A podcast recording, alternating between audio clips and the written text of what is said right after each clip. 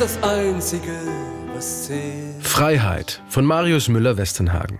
Ohne Zweifel eine wunderschöne Ballade. Aber war es auch als Hymne zur deutschen Wiedervereinigung geschrieben worden? Hat damit absolut nichts zu tun. Das war ein kleiner, bescheidener Song auf dem Album Westernhagen. Das war vor der Wende, der auch keine große Beachtung fand auf dem Album. Und der eine Hymne wurde in den Konzerten auf einmal womit weder ich noch sonst jemand mit gerechnet hat. Und da sieht man, wie so Sachen sich verselbstständigen und auf einmal eine Bedeutung kriegen, die von dem, der es geschaffen hat, gar nicht so gedacht war.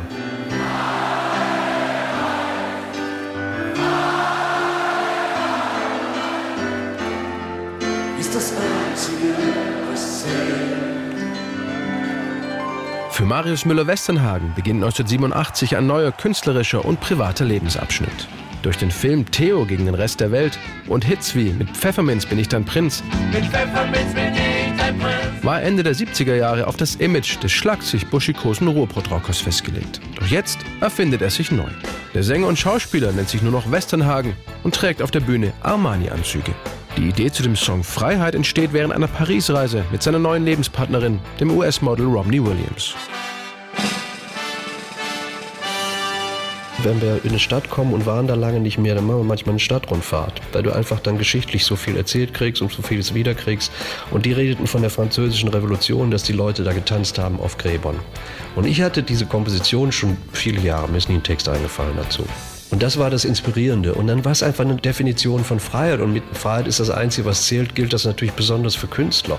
Nämlich die Freiheit, sich auszudrücken in jeder Form. Die Freiheit, ein Freidenker zu sein. Das ist im Grunde genommen das, was ich sagen wollte. Es sollte aber bis zur großen Halleluja-Hallentour von Westernhagen dauern, die im November und Dezember 1989 vor mehr als 500.000 Zuschauern spielt, bis der Song von den Fans als Hymne der sich anbahnenden Wiedervereinigung von Ost- und Westdeutschland empfunden und mitgesungen wird alle, die von Freiheit träumen. Sollen uns feiern, nicht versäumen, so wie wir heute Abend hier. Sollen tanzen, auch auf Gräbern. Es freut mich, dass es die Bedeutung bekommen hat. Und es hat ja anscheinend Menschen Kraft gegeben. Und was willst du mehr erreichen mit einem Song? Und es ist vollkommen egal, ob du das beabsichtigt hast oder nicht. Die Live-Version von Freiheit wird im Dezember 1990 als Single ausgekoppelt und erreicht in den Charts Platz 24. Das dazugehörige Album Live verkauft sich über 1,5 Millionen Mal. Trotz seiner großen Erfolge ist Westernhagen auf Songs wie Freiheit nicht unbedingt stolz, sondern definiert seine Rolle als Songschreiber und Künstler dabei eher demütig und bescheiden. Ich habe bei all diesen Geschichten, die ich erlebt habe, die ich erleben durfte, vor so vielen Menschen und auch die, die Begeisterung, die ich erlebt habe, ich habe nie geglaubt, dass ich das auslöse.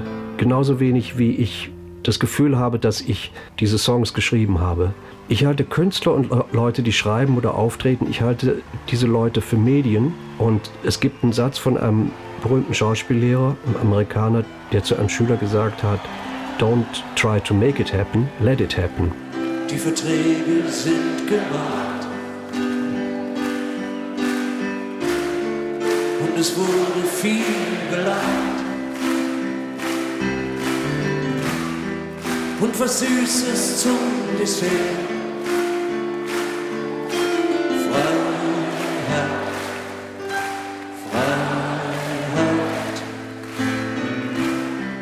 Die Kapelle runtertat.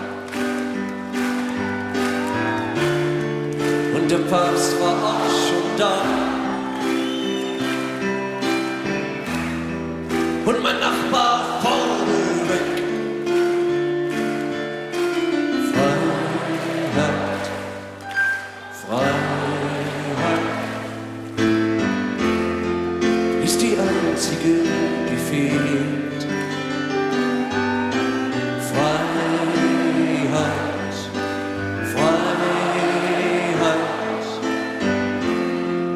Ist die einzige, die fehlt.